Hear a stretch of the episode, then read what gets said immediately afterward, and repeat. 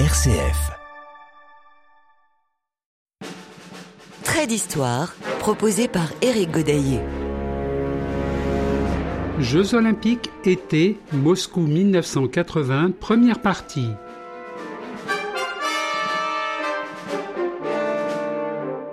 Les quatre principes de l'olympisme tels que souhaités par Pierre de Coubertin être une religion, c'est-à-dire une adhésion à un idéal de vie supérieure, d'aspiration au perfectionnement. Représenter une élite d'origine totalement égalitaire, en même temps qu'une chevalerie avec toutes ses qualités morales. Instaurer une trêve des armes, fête quadriennale du printemps humain. Glorifier la beauté par la participation au jeu des arts et de la pensée.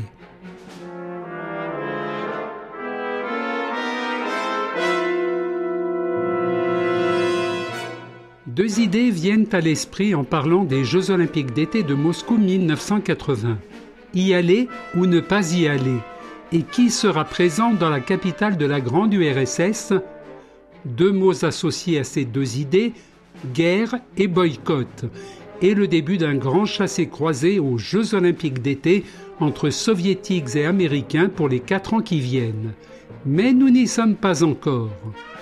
En 1980, peut-être avec ce changement de décennie, on chante beaucoup et avec de nouvelles sonorités. Une chanson que j'aimerais partager avec vous, car elle concerne le monde de la radio, c'est celle du groupe britannique Buggles, constitué de Geoff Towns et Trevor Horn. Video Kill the Radio Store, la vidéo a tué la star de la radio. Rassurez-vous, je ne parle pas de moi.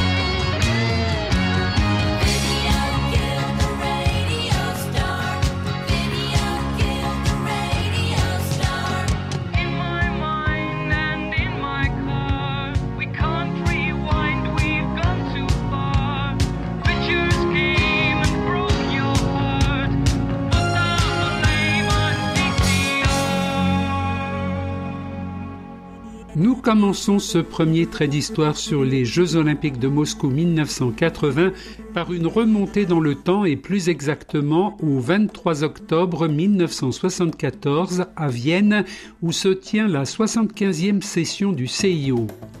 Du journal suisse L'Impartial, 25 octobre 1974. Extrait. Le mouvement olympique est entré dans une ère nouvelle à Vienne où Moscou et Lech se sont vus confier l'organisation des Jeux de la 22e Olympiade qui seront célébrés en 1980.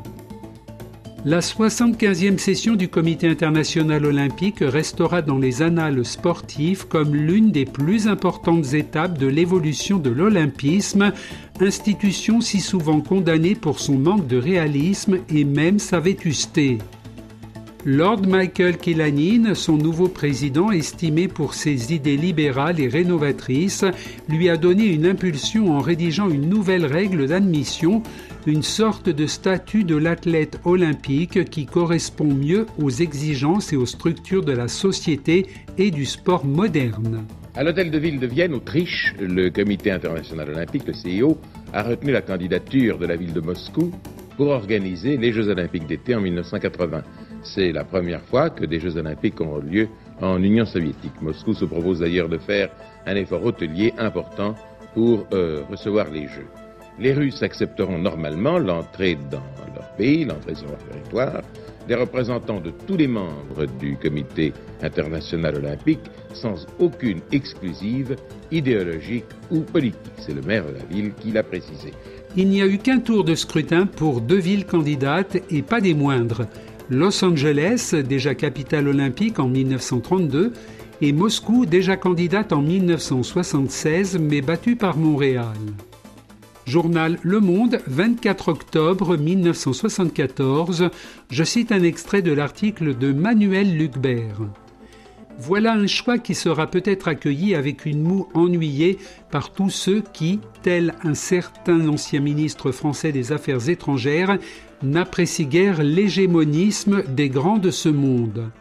Il faut pourtant se faire une raison, les Jeux de 1980 seront ceux des superpuissances, mais il faut espérer que, par athlète interposé, les petits et moyens pays, trop souvent contraints de jouer les seconds rôles dans les relations internationales, ne se laissent pas imposer sur les stades la loi des plus puissants.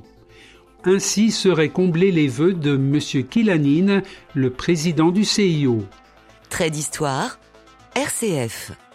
Jeux olympiques, été, Moscou 1980, première partie.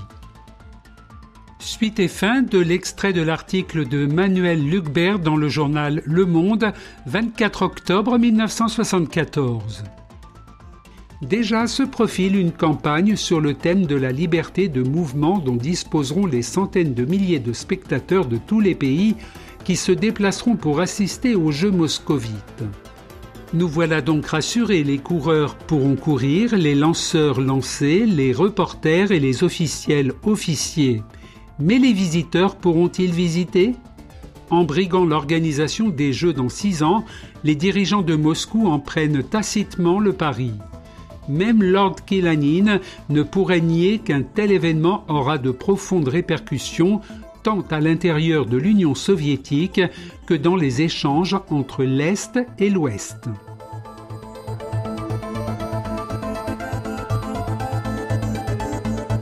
Rendez-vous donc est pris du 19 juillet au 3 août 1980, mais pour l'instant nous sommes toujours en 1974 et nous allons prochainement passer en 1975. La révolution des œillets au Portugal est terminée, la dictature des colonels en Grèce aussi, l'ost politique initiée par le chancelier Brandt et reprise par Helmut Schmidt pour réchauffer les relations Est-Ouest bas de l'aile à cause de la RDA. Et les Turcs sont toujours dans le nord de l'île de Chypre qu'ils ont envahi pendant l'été 74.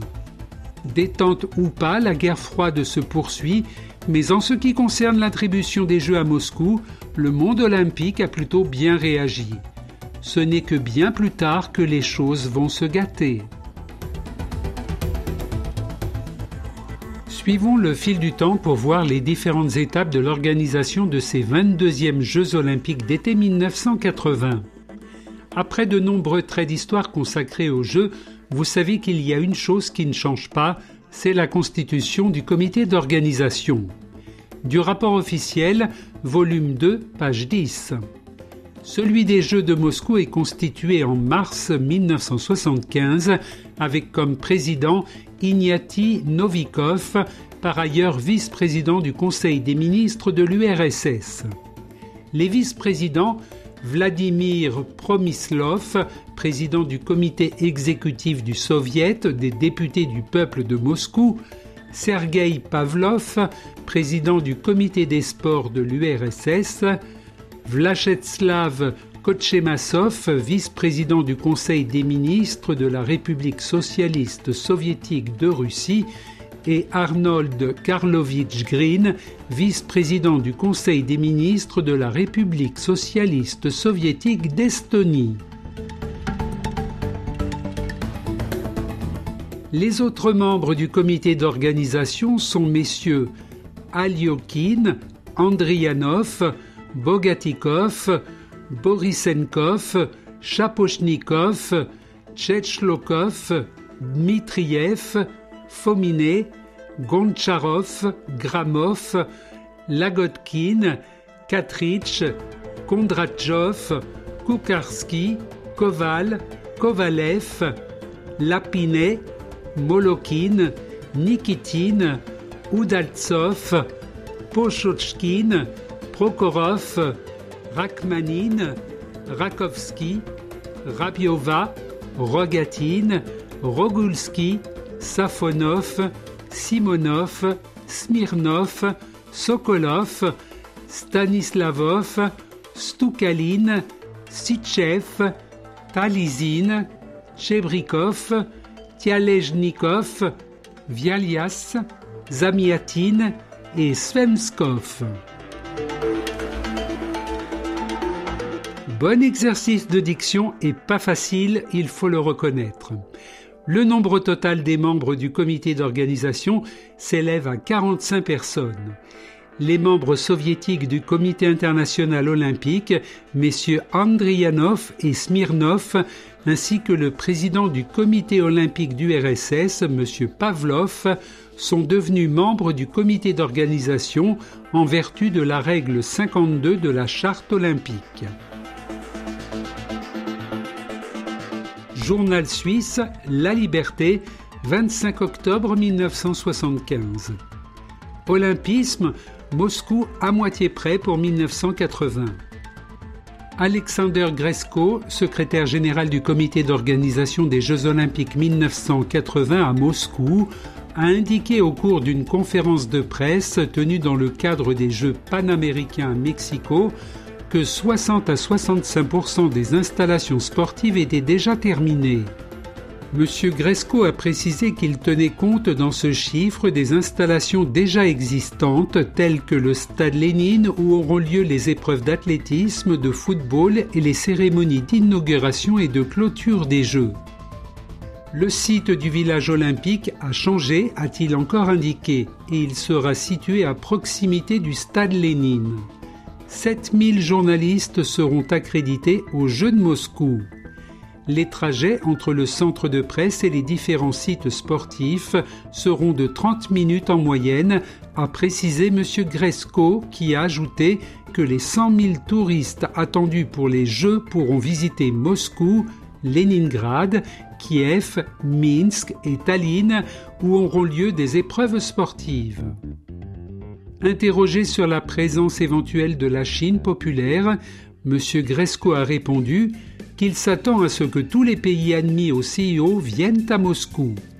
Les mesures de sécurité seront conformes à des Jeux olympiques, mais les autorités soviétiques tireront la leçon du drame de Munich, a conclu M. Gresco.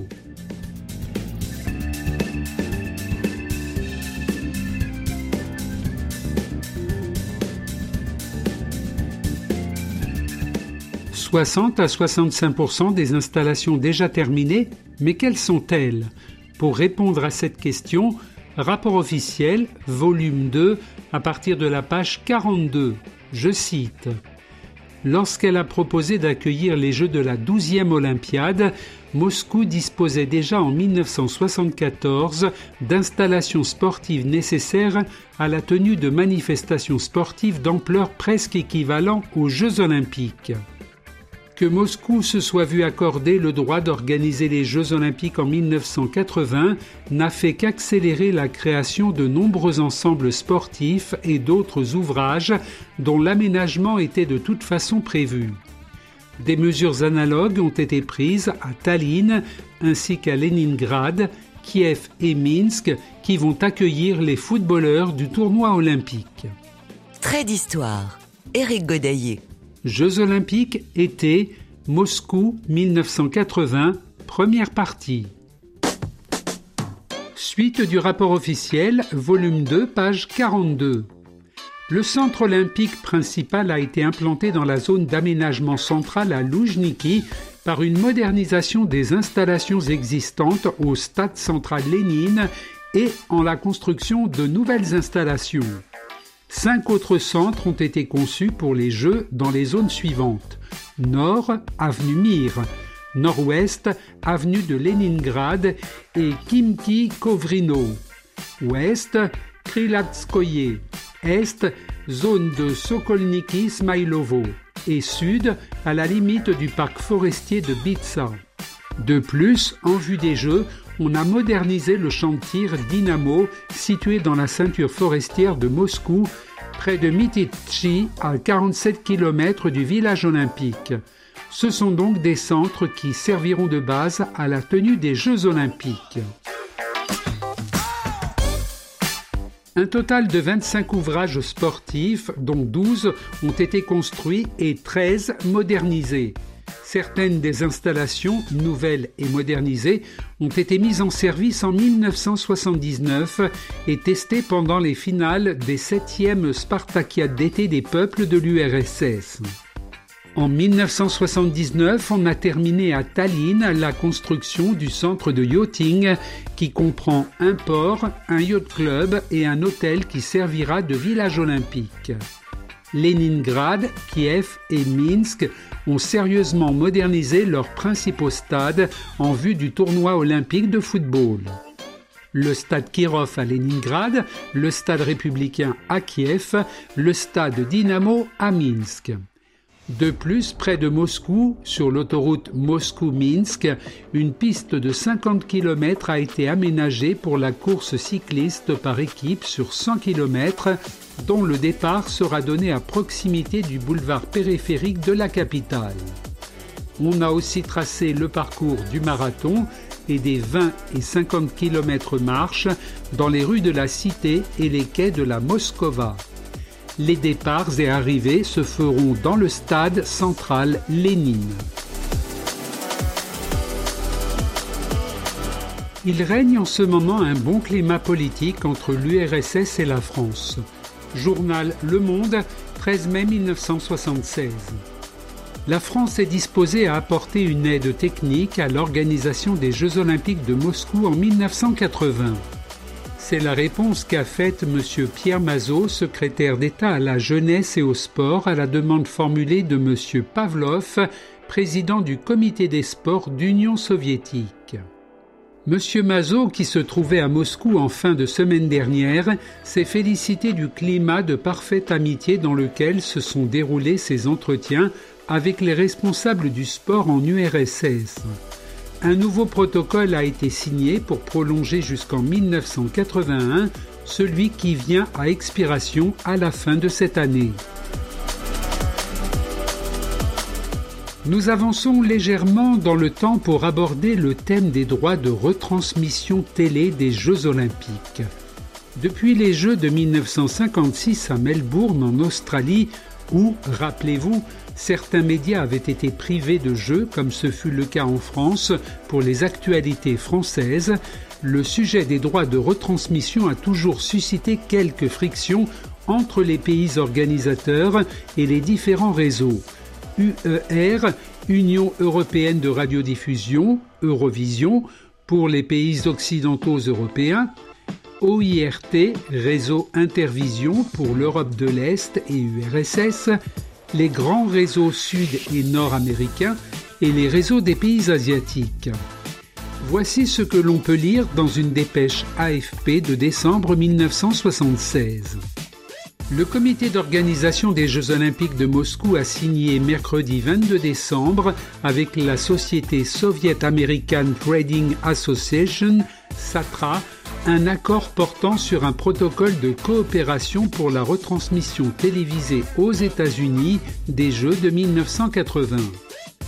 Selon les trois plus importantes chaînes de télévision américaines, CBS, ABC, NBC, qui étaient en négociation avec le comité d'organisation des Jeux de Moscou, il n'est pas sûr que le comité international olympique approuve la cession des droits de télévision à la SATRA qui n'agirait pas pour son compte, mais aurait l'intention de les revendre à des compagnies de télévision, MGM et Hughes.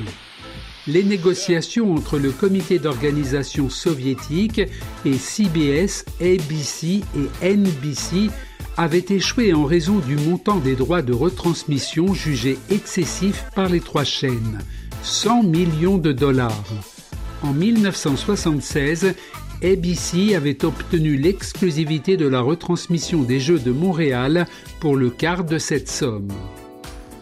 On change d'année et beaucoup de choses ont changé également. Journal Le Monde, 4 février 1977.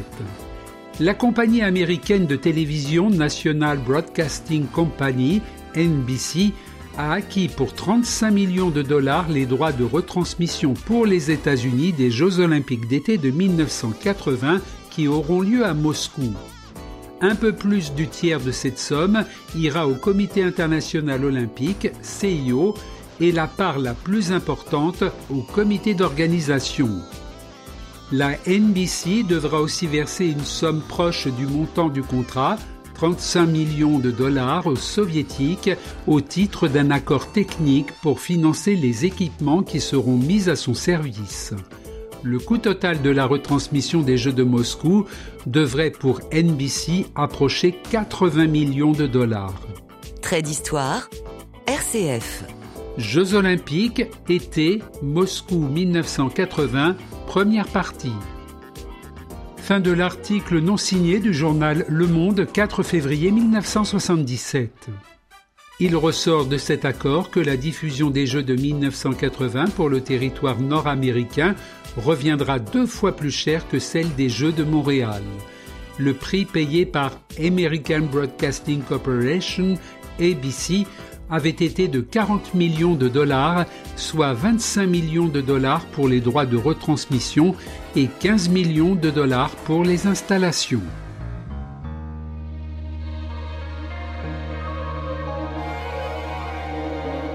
La télévision française n'est pas en reste malgré qu'elle soit rattachée à l'Eurovision. Journal Le Monde, 27 avril 1977, extrait nouvelle coopération entre la télévision soviétique et Antenne 2. L'accord de coopération entre Antenne 2 et la télévision soviétique a été renouvelé pour 1977 à l'issue d'un entretien qui a eu lieu à Paris entre les dirigeants des deux organismes.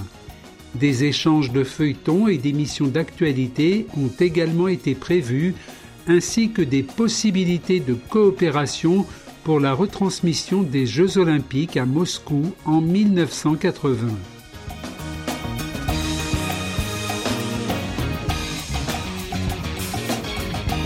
« 144 pays ont reçu l'invitation à participer à ces 22e Jeux olympiques d'été. Mais nous ne sommes qu'en 1977. On sait déjà cependant qu'un pays invité n'y participera pas. Retour en arrière, avec le journal suisse Le Nouvelliste du 3 septembre 1976. Le Chili s'opposera à la tenue des Jeux olympiques de 1980 en URSS en raison du défaut de garantie soviétique au sport en général, a affirmé à Santiago le vice-président du comité olympique chilien, M. Sergio Santander. Le responsable a expliqué que la position chilienne se fonde sur la récente décision soviétique de ne pas jouer avec le Chili pour des raisons nettement politiques la demi-finale de la Coupe Davis.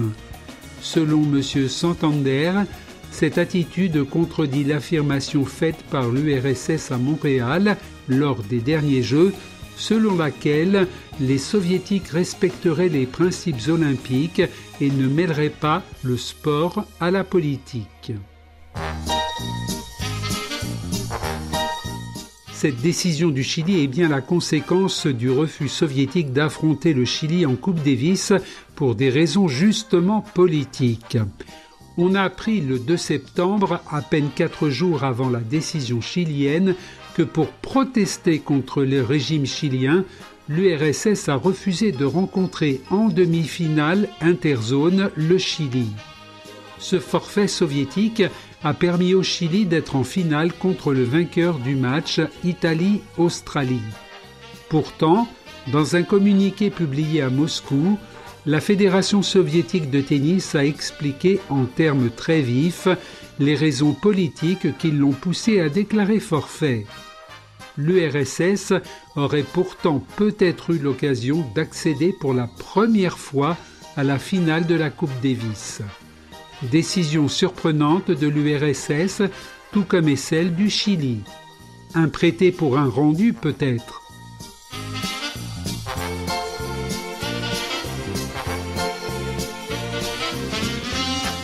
En attendant, les préparatifs continuent du côté de Moscou. Rapport officiel, page 40, volume 2. Une première édition du programme général des Jeux de la 12e Olympiade, édité en russe, a été tirée à 4000 exemplaires et distribuée à titre gratuit. Il était au départ destiné aux collaborateurs du COJO 80, de ses formations organisationnelles, de l'état-major de la direction opérationnelle des Jeux, ainsi qu'aux responsables et aux collaborateurs des ministères, départements, administrations, organisations sportives et sociales participant à l'organisation des Jeux. C'est sur la base de ce programme qu'on établira les calendriers et qu'on mettra au point les plans journaliers de travail des différentes subdivisions de l'appareil du comité d'organisation de ses services et centres opérationnels. Le programme général est l'un des documents essentiels qui permettra de contrôler durant les Jeux la mise en œuvre des manifestations prévues. On s'est vu donc obligé d'éditer un tirage supplémentaire, 2000 exemplaires de la brochure comportant le calendrier complexe du programme des Jeux. Cette publication deviendra également souvenir pour bien des personnes qui viendront à Moscou.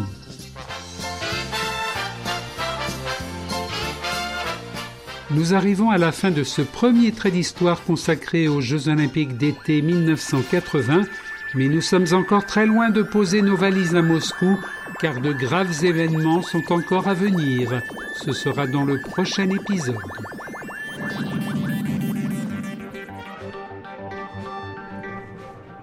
Références et citations Comité international olympique et rapport officiel des Jeux journaux suisses, l'impartial, le Nouvelliste et newspapersarchive.ch, archive du journal Le Monde.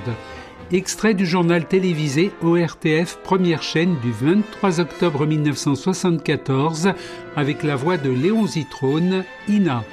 Chanson Video Kill the Radio Star. Les Buggles